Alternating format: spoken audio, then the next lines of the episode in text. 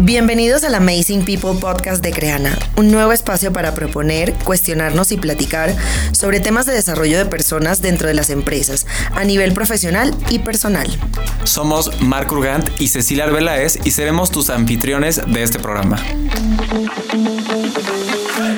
Bienvenidos al Amazing People Podcast de Creana. El día de hoy tenemos un invitado muy especial, Rodrigo Salazar, quien actualmente es Head de People en Notco. ¿Cómo estás? ¿Cómo estás, Marc? Muy bien, gracias. Gracias por estar aquí con nosotros. No, gracias por Oye, y para que la gente te, te conozca un poquito, eh, voy a platicar que eres abogado de profesión. Hoy en día estás en recursos humanos, pero eres abogado de profesión. Pero tienes también ya una amplia experiencia en temas de recursos humanos, ¿no? Has estado en Walmart, has estado en Unilever también y hoy en día estás en Notco. Pero me gustaría que nos platiques un poquito de qué es Notco para la gente que, que no la conoce, ¿te parece? Sí, claro. Notco es una startup chilena. Eh, está, eh, estamos hace seis años aproximadamente. Eh, en México llegamos este año, estamos desembarcando, por eso, por eso estamos pisando, tratando de pesar muy fuerte acá. Somos una food tech, que es algo quizás innovador en el mercado, ya que hacemos por medio de inteligencia artificial, replicamos el sabor del animal y lo ponemos en nuestros productos, en la Not Milk, en la Not Chicken, Not Burger, Not Mayo. Eh, y, tratamos de hacerlo por el bien del planeta. Somos una empresa con propósito, el cual queremos reinventar la industria, hacer mover la aguja, lo que está pasando, y como siempre decimos, de un delicioso bocado a la vez, porque todos los cambios grandes se hacen de a poco. Oye, me encanta. Yo, yo, como te decía hace rato que estuve leyendo de ustedes, o sea, me parece, me siento en el futuro, o sea, leyendo todo lo que están haciendo y que cada vez están sacando más y más productos que yo creo que mucha gente nunca se hubiera imaginado, ¿no? O sea, una, tener este tipo de productos que sepan igual a los productos convencionales, entonces me parece increíble lo que estás haciendo. Felicidades. Gracias, gracias. Y más, más que, que parezcan, sino que sepan igual, uh -huh. porque lo que nos enfocamos es una réplica molecular. Eh, nuestra Not Milk, que es el quizá producto estrella acá en México y también en Latinoamérica, eh, tanto en consistencia, tanto en sabor, tanto en color, tratamos de que sea igual, para ser una opción más, no solamente para el vegano, porque nuestro público no es el vegano, sí. nuestro público es las personas que quieran comer más conscientemente. Nosotros lo llamamos el flexitariano. Por okay. eso también estamos en muchas cadenas a donde está una burger común, uh -huh. animal base, pero queremos ser una, un, un, una, opción más para aquellos que quieren comer conscientemente, para aquellos que le preocupan la huella de carbono que estamos dejando, para aquellos que le preocupan cuál es el uso del agua que estamos haciendo. Nosotros reducimos el uso del agua, reducimos la huella de, car de carbono, eh, y por medio de repensar las cosas diferentes. Y vas a ver que en, en nuestra marca, nuestro branding, es mucho del why not. Sí. Eh, ¿Por qué no hacer las cosas diferentes? Y nos preguntamos siempre, en todas nuestras áreas y en todos los sentidos, ¿por qué no hacemos las cosas diferentes? Me encanta, qué, qué padre misión tienen. Oye, Rodrigo, y antes de, de, empezar ya con el tema de, de, recursos humanos que vamos a estar platicando el día de hoy, también nos gusta mucho que la gente conozca a nuestros invitados de manera un poco más personal. Entonces, me gustaría que nos compartas un random fact tuyo, el que tú quieras que nos quieras compartir. Eh, bueno, creo que dedicándome a recursos humanos, lo dijiste al principio, estudié abogacía, nada que ver con, con sí. mi profesión con lo que, con lo que hago, pero encontré la pasión en, en, en eso. Y, y, y, algo que a mí me, me apasiona eh, es ayudar a las personas y es hacer mentoring. Soy coach también, sí. eh, entonces es algo que hago cada vez que puedo, coachar eh, como gratuitamente, ad honorem realmente, porque me gusta ayudar a las personas. Entonces es algo que, que me apasiona. Eso y, y, algo que muy pocas personas saben, en las plantas. ¿Te gustan las plantas? Sí y siendo expatriado y viviendo en diferentes lugares del mundo, eh, tener 34 plantas es un gran ¿Viajas con tus plantas a No, no viajo, ah, okay, okay. pero tengo, eh, tengo 34 okay. y son como, las cuido y cuando me voy de vacaciones o salgo es como que tengo una persona que las cuida. Ay, es una gran responsabilidad, o sea, no puedo es tener, no, gigante. no puedo tener animales, sí. entonces tengo plantas. Yo tengo que pensar que soy malísimo con las plantas, la verdad. No, me encanta comprar plantas, pero se me mueren, entonces sigo comprando y comprando para que estén vivas por ahí. Yo creo, eh, me dijeron que es una herencia familiar, porque mi mamá es igual, entonces, eh, y mis hermanos somos todos iguales, terminamos amantes de las plantas. Ay, qué padre. Oye, y, y Rodrigo, me quiero regresar un segundo a lo que dijiste al principio, cambiando un poco la estructura de este podcast. De hecho, estamos en la última sesión de este podcast de, de esta temporada de este año. Y me, quisiera que nos cuentes un poquito cómo se dio esta transición. O sea, estabas en la parte de abogado y te fuiste a la parte de recursos humanos, pero ¿cómo fue esa, esa transición? Fue absolutamente sin querer, accidental. Eh, yo lo considero como un llamamiento. Fue algo así. Eh, yo estaba en una empresa muy grande, yo tenía 19, 20 años creo, tenía 600 personas a mi cargo, era el project manager más joven de toda la compañía, una compañía multinacional, lideraba personas, venía de operaciones, Sí. o sea, venía totalmente de operaciones, yo entregaba un número. Eh, y empecé a sentir que no tenía propósito en lo que estaba haciendo. Ente- Empecé a sentir abogacía me iba, sí. me iba muy bien, eh, decidí dejarlo y la verdad, como uno toma decisiones de joven, también dice, no, no, no mira el más allá, Sí. que es un aprendizaje. Luego de los dos meses de no tener trabajo, dije, ok, voy a empezar a buscar y ahí llegó Walmart.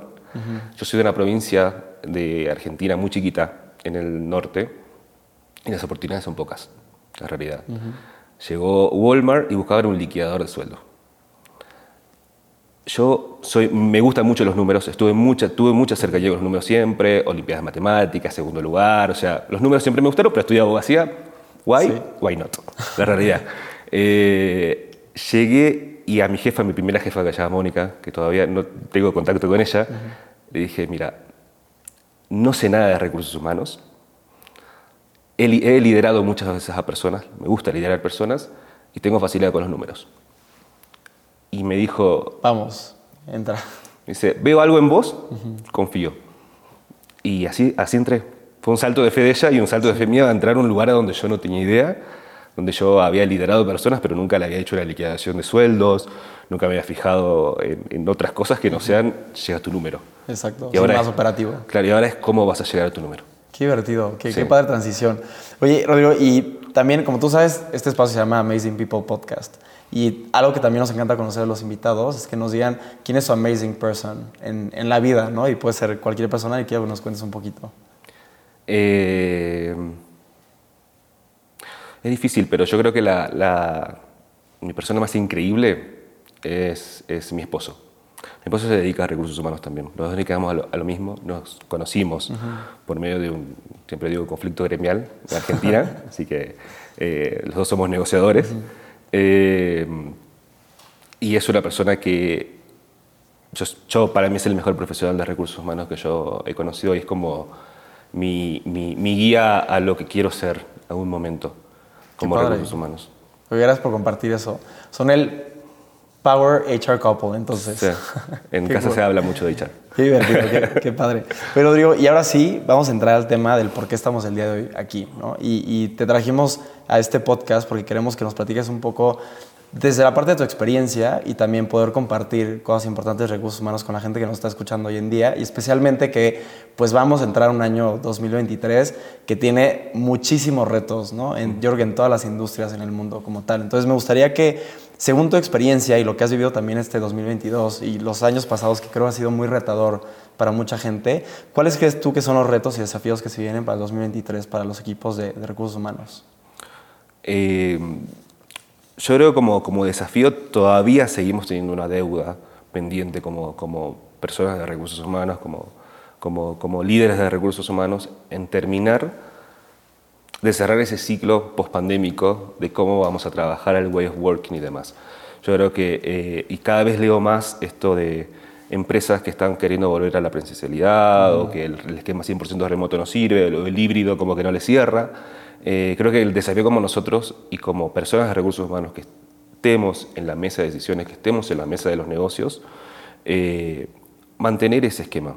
Porque creo que se demostró eh, el- la transformación que hubo en dos años, o en un año en realidad, eh, no, estaba planificada creo que en las mentes de cualquier persona en 10 años. Sí. Y hoy volver a una, una, a una- a una oficina 100% presencial me parece impensado. Y es, creo que, una de las cosas que pueden ser los, los, los rompedores de trato para contratar a una persona. Sí. Hoy una persona no elige una compañía por cómo trabaja.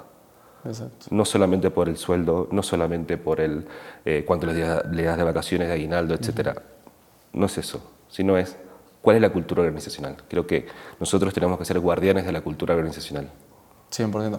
Y ahorita que mencionas este tema de si es trabajo remoto, si es trabajo híbrido, si regresamos todos a la oficina o no regresamos a la oficina, o sea, ¿cómo has visto tú que la gente hoy en día lo está tomando? ¿no? Porque en diferentes episodios que hemos tenido hablamos mucho del tema de, como tú dices, la gente ya cuando busca una empresa, porque hoy en día casi casi ya te buscan, ¿no? Pero te buscan por cuál es tu cultura, ¿no? ¿Qué, ¿Cómo trabajan?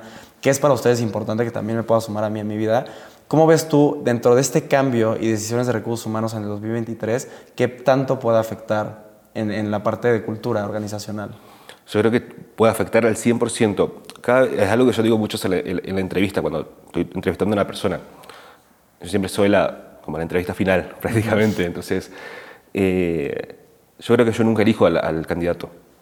Yo creo que ya terminamos esa, esa era donde el head de people o el director o lo que sea eh, reclutaba a la persona. Sino hoy en día las personas nos eligen a nosotros. Porque también es la compañía que queremos, es sí. la compañía que queremos ser queremos ser una persona, eh, queremos ser un grupo de personas que tienen un propósito muy firme.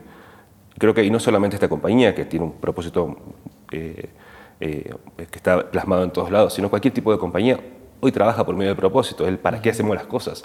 Entonces, que no estén alineados a eso termina siendo algo que no va a sumar a, a, en, en sí. el mediano y largo plazo. Entonces, eh, que, la, que, las personas no se sientan cómodas trabajando o que estén en un esquema donde no les cierre para su vida, para su balance de vida personal. Creo que el gran desafío de nosotros es, el año que viene, eh, son dos temas para mí, es salud mental y equilibrio vida laboral y vida personal. Creo que son los dos grandes temas como profesionales de recursos humanos que tenemos que prestarle mucha atención. Sí. No solamente en México por una reglamentación de la norma, la 035, sino sí. es por balance de vida, por cómo queremos estar. Sí, va, va mucho más allá también, sí. ¿no? Y lo, algo que me encanta de, de este tema de, de, wellness y salud y todo es que ya es un tema que no es tabú, ¿no? O sea, ya es algo que la gente está buscando, es algo que también las empresas, más allá, como dices tú, ¿no? Que lo tengan que implementar por ley o lo que tú quieras, es algo que están viendo que también tiene un retorno positivo en la compañía, en el resultado de la gente, en el cómo se sienten identificados con la empresa también. Y creo que me encanta porque se ha vuelto ya un tema vital, ¿no? En, la planeación de las compañías hoy en día. Y tú, tú, me platicabas de este, de este esquema de trabajo y hace rato que estamos aquí, antes de empezar el episodio, me decías que van a cambiar oficinas, por ejemplo, ¿no? ¿Y cómo en Notco están manejando esta, o sea, esta parte híbrida? Sé que tienen oficinas en varias partes del mundo también, pero ¿les ha funcionado hoy en día? Sí, y creemos que es la manera. Nosotros tenemos un esquema, eh, decimos 50-50 plus. Okay. La idea es que 50% de tu tiempo estés en tu casa o whatever, donde quieras. Donde quieras. Y los otros 50 estés en la oficina. ¿Cómo lo, lo organizamos? Es de acuerdo a cada equipo también. Uh -huh. Hay equipos que necesitamos mucha más presencialidad, quizás un R&D que tiene que estar en el laboratorio, que tiene que hacer pruebas, que tiene que hacer testeos, eh, operaciones que quizás estén en una maquila, en un, un copacker, eh, y el resto vamos fluyendo. Uh -huh. la, la, idea es que sea un esquema flexible, por sobre todo. Buscamos ¿Lo aplican también a la parte de operación? Sí, Híbrido también. Todos tenemos híbrido. Ok, porque también digo, sé de muchas empresas y invitados que hemos tenido que la parte operativa es muy difícil que puedan tener un esquema híbrido. ¿no? Es muy difícil, obviamente. Nosotros tenemos un esquema o un, una forma de producción que es por medio de terceros, okay. de maquiladores o de copackers. Entonces, eh, más que nada la parte operativa son personas, analistas o, o senior analysts mm. o managers que hacen que las cosas pasen. Entonces, pueden sí, como no, más parte de ejecución. Pueden o no estar 100%, no tenemos, tenemos ventanas de producción en donde quizás eh, justo, no sé, la semana que viene tenemos dos producciones. Entonces, ok, van a estar la semana que viene, pero la semana siguiente es whatever. Sí. Ahora, no, como te decía hace un momento, no tenemos oficina directamente en México. Sí. Entonces estamos todos full remoto eh, por la construcción uh -huh. de la nueva. Entonces, y no, no cambia absolutamente en nada. Nada, sí. O sea, cambia en el bonding, sí. ¿Es necesario una oficina? Sí. ¿Queremos que estar todos juntos en algún momento? Sí, porque es necesario. Sí. Para generación de equipo, para eh, resolver ciertas cosas que la, la virtualidad no, no, nos puede dar. No, y, y, concuerdo contigo 100%. O sea, la parte del de, bonding y el relacionamiento con la gente o sea, desde mi perspectiva, es, es, ese tacto humano es necesario a final de cuentas, ¿no? O sea, vivir atrás de una pantalla y conocer a la gente detrás de una pantalla generas un relacionamiento muy distinto, ¿no? Al poder un día tenerlos aquí enfrente y poder platicar y hasta resolver cosas mucho más rápido también. Sí, la charla de café. Exacto, la charla de café. En la charla del pasillo lo resolví. Sí. Oye, y, y, hablando ya de esta parte de un poquito como prioridades, ¿no? Que está buscando el equipo de recursos humanos para, para el siguiente año. Y dentro de las prioridades creo que algo bien importante es la medición de resultados desde el área de recursos humanos, ¿no? Hemos visto que en varios años anteriores pues no era un área que realmente se notaba ese impacto que tenía en la empresa porque no era un impacto que se medía al 100%, era más como transaccional, ¿no? Del equipo de recursos humanos que se encarga de contratación, de liquidaciones, este, de sueldos y toda esta parte, pero hoy en día ya se, se nota ¿no? cómo tiene realmente ese impacto en la compañía y hasta en el performance que tiene la gente como resultados dentro de la compañía. Entonces me gustaría que me compartas cuáles crees tú que son las tres métricas más importantes que voy a tomar en cuenta un equipo de recursos humanos para el 2023. A mí hay algo, algo que yo peleo mucho conmigo mismo, ¿no? Y me, me, me, repregunto muchas veces el tema de las métricas de recursos humanos, porque no me gusta quedar solamente en, ok, la performance, la cantidad de performance review que tuvimos o la, la, encuesta de clima, porque terminan siendo como números de recursos humanos. Exacto. Y la verdad, eh, nosotros somos personas que lideramos un área que se dedica a personas. Entonces, esas personas forman un negocio. Entonces creo que la clave es eh, que nuestras, nuestras métricas o nuestros KPIs sean compatibles con las métricas del negocio. Para mí una métrica de recursos humanos tiene que ser eh, el gross margin, tiene que ser las net sales, tiene que ser las revenues, tiene que ser el negocio para nosotros. Porque lo hacemos por medio, por medio de eso podemos llegar a muchas cosas. ¿Y cómo lo hacemos? Ahí son como nuestros, eh, nuestros paraguas para abajo de todo eso que tenemos, sí, tenemos obviamente el nivel de ausentismo que hay en la compañía, eh, que, by the way, nosotros no lo medimos porque somos un esquema súper flexible, así que no medimos ausentismo directamente. Siempre me preguntan ¿cuál, cuál, es el ausentismo, no, no tengo idea. Sí, sí, sí. creo que cero, pero no lo sé.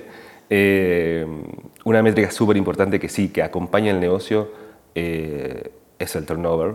Sí, claro. y creo que en los últimos años se vio incrementado en todas las compañías, voluntarios e involuntarios. Yo creo que el turnover muchas veces es necesario porque las compañías van creciendo. Las, las, compañías son, eh, son entes vivos. Somos entes vivos. Y van pasando por edades madurativas. Entonces hay momentos donde hay compañías o hay personas que le gusta un tipo de compañía en, un, en una edad. O sea, le gusta la, la compañía madura, le, sí, encanta la compañía, claro, de 5.000 personas, donde tienes tu cubículo y demás. Y creo que no para todo el mundo, o sea, entrar a una startup no es para todo el mundo. Para nada. 100%. Para nada. Y, y, yo siempre tengo las, yo tengo las entrevistas más anti-recursos humanos de todas. Pero yo le digo, mira, eh, acá se trabaja mucho, eh, pero generás resultados por vos mismo. Sos accountable end-to-end de todo. Todas las startups trabajamos de esa manera. Entonces, el valor que vos tenés de esto es eh, que luego, luego de esto, porque yo creo que hoy jubilarse en una compañía o, retirarse en una compañía, mejor dicho, ya no lo veo posible, la verdad, hoy cómo están las cosas. Entonces es, ¿qué le otorgamos como compañía al, colaborador para el día siguiente? No solamente para acá. Yo creo que tenemos que tener un pensamiento muy a largo plazo. De las personas, eh, ¿qué, otorgamos, ¿qué le otorgamos como valor? Sí que se llevan de nosotros. O sea, una relación recíproca ¿no? por ambos lados. O sea, nosotros sí, nos van a ayudar, van a trabajar con nosotros, le vamos a pagar un salario y demás, pero ¿qué le otorgamos nosotros? con, qué experiencia se van a ir? Yo el día de mañana no estoy en Notco. ¿Qué me llevo de Notco? ¿Qué me llevo? Creo que es importante y tener ese mindset. Y ojalá que quieran, no sé, en la última encuesta de clima, en México me salió que el 70% quiere estar más de tres años en la compañía. Eh, es un muy buen número. Es un súper buen número. Y cero, cero quiere estar menos de un año. 0%. Eh, y yo pensaba, ¿qué les doy? O sea, es una relación a largo plazo. Es, cómo los hago crecer en donde están. Porque están apostando tres años de su vida a esta compañía. Entonces, es, eh, las compañías ya dejaron de ser lo que eran, me parece. Y las startups son los que estamos haciendo la diferencia. Somos, los que estamos haciendo mover la aguja y repensar el resto de las compañías. O sea, estamos marcando el ritmo, estamos marcando agenda, creo. Sí. Y creo que también, qué bueno lo dices, porque lo que ha pasado mucho es que ahora las empresas grandes, ¿no? que ya tienen 50, 60 años, lo que tú quieras, están adaptando ¿no? parte de lo que las startups pusieron desde un inicio, como ya sea beneficios o clima organizacional, ¿no? se dieron cuenta porque la gente ya se estaba saliendo de estas empresas para poder irse a estos lados. Entonces, si no cambiaban todo, como dices tú, todo su mindset y la forma en la que tenían su estrategia de recursos humanos, pues la gente se les iba a ir por completo, ¿no? En un determinado tiempo. Sí, yo estuve eh, como cabeza de dos, de dos países de recursos humanos. Y en los dos he tenido como pequeños spin-off de ciertas compañías enormes, en donde me he juntado con el head de, de, de, HR de ese país, me, dice, deja de robarme gente. Yo digo, yo no hago nada diferente. Yo inclusive les digo, pensá lo que vas a hacer porque vas a venir de este monstruo, es un elefante, con... O sea, yo, me pasó a mí, yo tenía mil personas a cargo en, mi empresa anterior, que era una multinacional enorme. Y pasé a, a Notco Argentina, donde tenía 23. Y, luego México, que me decías hace rato, 8. ¿no? Claro, empezamos en 7, 8. Hoy somos casi 40. En 7 meses, menos de 7 meses, no sé cuánto vamos. Eh, y, y, es cambiar el chip y cambiar el quiero hacer esto. Estoy en, el momento de mi carrera para esto. Oye, y me quiero regresar un segundito a algo que dijiste en la parte de, métricas, que me parece súper importante y eres la segunda persona invitada a este podcast que habla del tema como de más de gross margin y cuánto es el net sales también. O sea, todas esas métricas y es parte como fundamental de conocimiento del negocio, ¿no? Que nos decía un invitado anterior, este, el director de recursos humanos de Alpura, por ejemplo, ¿no? Que si la gente de recursos humanos no conoce el negocio y no conoce también cómo está impactando esos resultados, muy difícilmente van a poder conectar con las áreas que están llevando a cabo como responsabilidad, ¿no? O sea, ejecución o con esas áreas. Entonces, me gustaría nada más que podamos sonar un poquito más en esta parte. ¿Cómo, oye, tú hoy en día, cómo implementas esto en los equipos de recursos humanos para que entiendan la importancia de poder conocer todas estas métricas? Yo creo que hoy es fundamental saber cuál es el gross margin de mi compañía. Cuando hacemos el el PNL del año siguiente, cuando proyectamos el PNL, eh, cuál va a ser el, que proyectamos, cuál va a ser el gasto de no solamente la línea de salaries. Okay, como, como dueño del PNL de la línea de salaries soy yo. Ok, sí. Pero yo voy a hacer con las personas y junto con los líderes de la organización que lleguemos a, los otros niveles, a, los COX, que lleguemos a, a, cuánto es el grado de vida que queremos y demás. Nosotros, yo creo que en algún momento hubo una gran, hace un par de años, que todo era mucho HRP, todos éramos HRP. Sí. ¿no? Eh, pero ¿qué tan realmente somos HRP todos? ¿Qué tan realmente estamos en la mesa de toma de decisiones del negocio? En donde decimos, vamos a bajar dos puntos de growth porque vamos a apostar a estas promociones o vamos a apostar a, a esta inversión y no solamente estamos en el CAPEX, sino también estar en el OPEX. O sea, eh, no solamente o sea, hago oficina, necesito CAPEX, ok, necesito mucha plata, pero ¿cómo yo te voy a contribuir desde el OPEX, desde la venta, desde el gasto, para que eso se repague? Entonces, eh, a los equipos de recursos humanos, primero, mi primer consejo sería, y lo que yo hice, es pegarme a tus finanzas. Ahí hay un, yo siempre le digo, junto con el head del país, del GM o la persona encargada del país, finanzas y HR, son el Golden Triangle. Son las tres personas que tienen que saber 100% los números. Porque nosotros somos los que le vamos a eh, dar visión muchas veces a ese número. Porque un número termina siendo un número, amo los números, pero son un número. Los números hablan, sí, pero hablan por medio de las personas. Y el cómo hacemos las cosas es ahí echar es decir, ok, sí, te puedes tener, incrementar 200% tu net sales, pero ¿a qué costo? ¿Qué necesitamos? ¿Qué reskilling necesitamos para las personas? Eh, ¿Las personas que tenemos son las personas adecuadas para llegar a ese número? ¿Qué necesita cada una de las Me encanta que digas eso, o sea, las personas correctas para llegar a ese número. Creo que pasa mucho el tema de poder poner, no sé, los goals de la compañía para el siguiente año, ¿no? Pero de repente dices, puedo llegar a esos goals con la gente que tengo hoy en día o con las habilidades que tienen hoy en día también, o qué es lo que necesito. Y ahí es perfecto donde dices tú que entra el equipo de recursos humanos. Exacto. En la construcción del budget, recursos humanos tienen que estar desde el principio al fin, porque te pueden pedir muchísimo. Sí, bajemos todos los costos, bajemos el, el TNI que ahí se mueva, etcétera, ok. Pero lo vamos a necesitar. O sea, vos querés producir en Chihuahua. Sí. Yo necesito eso. O sea, no me puedes bajar acá. ¿Con qué línea lo voy a pagar? Eh, necesitas sacar eh, en la línea, en, las juntas de innovaciones. Recursos humanos tiene que estar. Porque si yo voy a sacar un nuevo producto, yo necesito saber qué cosas van a necesitar las personas que están desarrollando. Porque esas son, eh, son habilidades o skillings que, todavía, skills que todavía no tienen. Entonces es, ¿con qué país voy a hablar para hacer un short time assignment de que venga o mandar a esa persona a que, a que aprenda el nuevo proceso, aprenda el nuevo producto? Y eso lo da la visión de recursos humanos. Me encanta, deberías de tener una agencia de recursos humanos. No, pero me gusta mucho lo que dices, porque creo que se sale demasiado de- de- del tabú que hoy en día puede seguir siendo el equipo de recursos humanos, ¿no? De repente hablamos mucho en startups de, ya no son equipos de recursos humanos, son equipos de people, ¿no? Que decías tú, somos personas para personas también. Y eso me parece increíble porque creo que es donde está el punto más, como el talón de Aquiles de, de los equipos de HR en, en las empresas, ¿no? Y hablando ya todo, hemos hablado de tema de números, hemos hablado de métricas, hemos hablado también qué es lo que están buscando las organizaciones para el 2023, pero ¿cómo crees tú que, que- que las empresas hoy en día pueden implementar People Analytics para poder sacar un mayor provecho a lo que está- están haciendo hoy como, como estrategia? Eh, yo creo que en todo momento siempre lo aplicamos. Ahora está como muy en boga eh, las People Analytics, los siete pilares y demás. Pero yo creo que son súper... eh, son importantes para la gestión del día a día. Son, eh, son, son, son, son números transaccionales que se alimentan de la Big Data, se alimentan de muchas métricas que nosotros tenemos eh, al alcance de todas las organizaciones, ya sea por, desde, la- desde los, no sé, desde un- una plataforma super pro a un a, un- a un- a plan- una planilla de Excel. Todos manejamos esos números.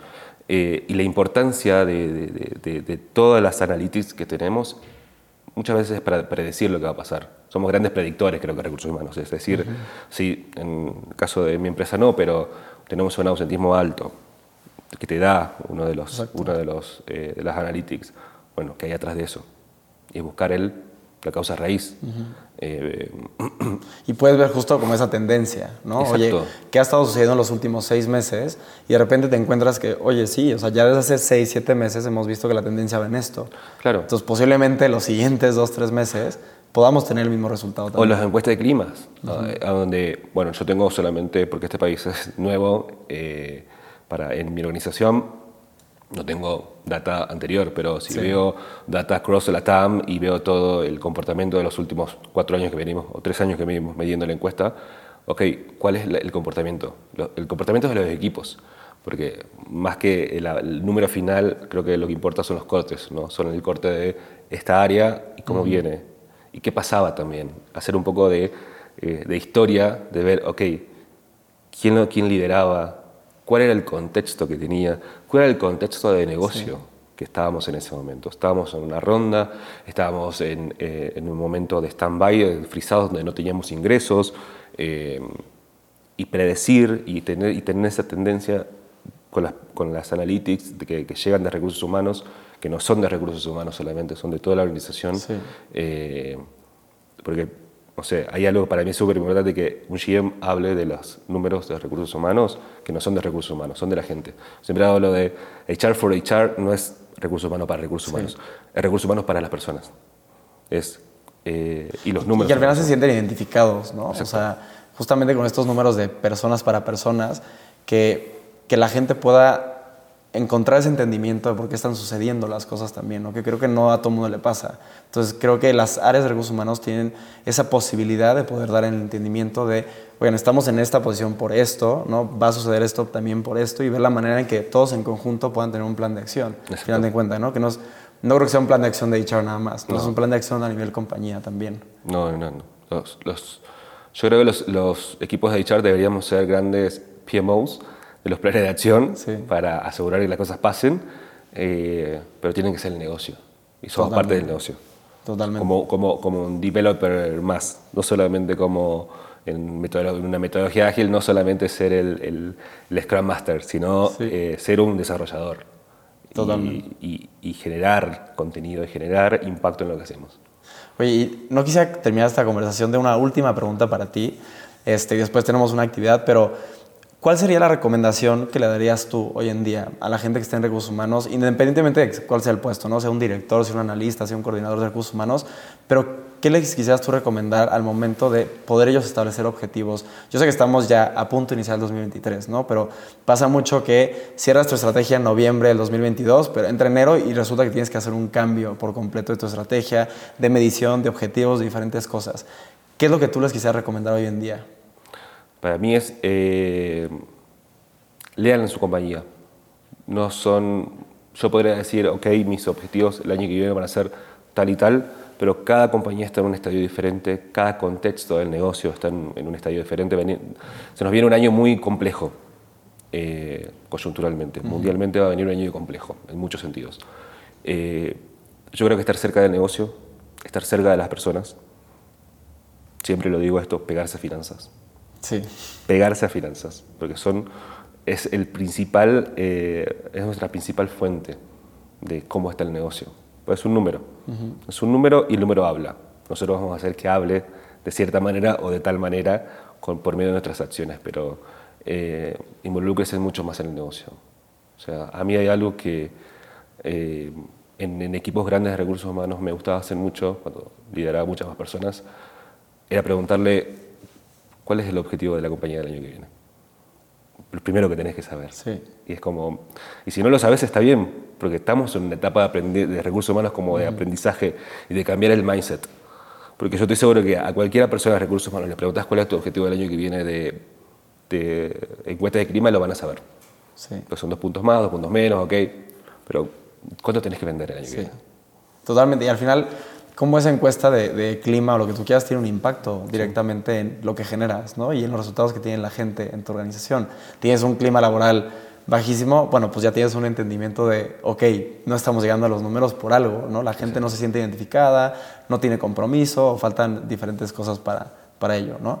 Oye, y cerrando ya el tema de recursos humanos, que no lo quisiera cerrar, la verdad, porque está muy interesante lo que nos platicas, quiero nada más compartir dos cosas que mencionaste que me parecen súper importantes, ¿no? El estar cerca del negocio, o sea, leer a tu negocio, que me parece vital, y más que solo leerlo, es tener un entendimiento de los resultados que se esperan para el siguiente año, para ver cómo tu plan de acción y tu estrategia puede tener una convergencia al 100% con, con estos resultados, ¿no?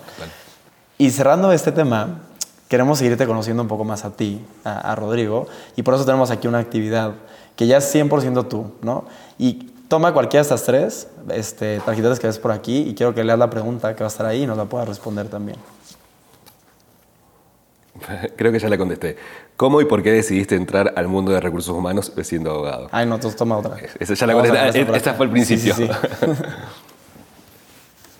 Eh, ¿Cuál es tu superpoder? Esta habilidad que te, que te caracteriza perdón, en tu vida personal y en la profesional. Eh, yo creo que es la templanza. La templanza, la templanza eh, y fue un superpoder súper adquirido. Yo me dediqué muchos años a relaciones laborales, a negociación con gremios, sindicatos. eh, Porque no es nada fácil. no es nada fácil y en Argentina mucho menos. Es muy, muy, muy pesado. He estado en mesas muy complejas. Y al principio la pasaba muy mal. O sea, la pasaba, y mi cuerpo lo pasaba muy mal. Eh, pero siento que aprendí a llevarlo. Y, y las- uno de los últimos puestos donde tuve mucha, mucha carga de relaciones laborales, mi jefa en ese momento me dice, eh, yo no puedo creer tu templanza, te explota una granada en la cara literal y, y no te inmutas. Y aprendí, aprendí, aprendí eso. Y me sirve en mi vida personal porque creo que... eh, Es aplicable para todo. Sí, es- eh, este año fue un año complejo en cuanto a, eh, a desarraigarme de Argentina, a, a- a- a poder eh, aprender a vivir acá, porque m- mucha diferencia de culturales, aunque hablamos el mismo idioma, no hablamos, no hablamos el mismo idioma, eh, me ayudó mucho. Creo que es un superpoder que lo llevo y que trato de todo el día ejercerlo. Me encanta, muy buen superpoder. Y aparte para los equipos de recursos humanos creo que es súper importante, ¿no? Poder tener esa templanza, porque al final creo que pueden vivir cosas, desagradables por ponerle un nombre, ¿no? O sea, Sí. como tema de despidos y todo eso, y al final creo que tiene un impacto en tu vida personal. Sí, porque, importante. porque además de esas situaciones súper complejas es el, el- cómo haces que, que- que el día a día no te, no te coma, ¿no? Cómo haces que el, llevar el día a día y que no sea un- una carga para vos. Porque desde recursos humanos somos quizás el, el recipiente del mood de toda una compañía, del- de cómo está una compañía. Entonces, eh, si nosotros no estamos fuertes o, o- o no sentimos que estamos haciendo de una manera correcta las cosas, ¿cómo va a impactar en el resto, ¿no? en la organización? 100%. Rodrigo, pues te quiero dar las gracias por haber estado aquí con nosotros en este podcast y por cerrar esta temporada. Es nuestro último capítulo de esta temporada en el 2022 y de verdad que muchas gracias por compartirnos tu experiencia, por dar estas recomendaciones a la gente que nos va a estar escuchando también, que creo que va a ser muy importante para ellos poder establecer nuevas ideas para el 2023. Y como dices, tú viene un año súper complejo, no solo para recursos humanos, sino a nivel compañías, viene muy complejo el siguiente año. Este, así que muchísimas gracias por haber estado aquí con nosotros en este último capítulo. No, gracias a vos, me encantó, me encanta este, participar en todos los eventos de ustedes, la verdad que los sigo y, y, me pareció, cuando me contactaron para esto, me pareció increíble poder hablar de estos temas que quizás, como decíamos al principio, no, no se hablan todo el tiempo, son, y una mirada desde otro lugar, no solamente desde lo habitual de recursos humanos. 100%. pues muchas gracias, Rodrigo, por haber estado aquí. Y los invito a que nos sigan escuchando en todas las plataformas. Y gracias por, por, por este último capítulo. No, gracias a vos.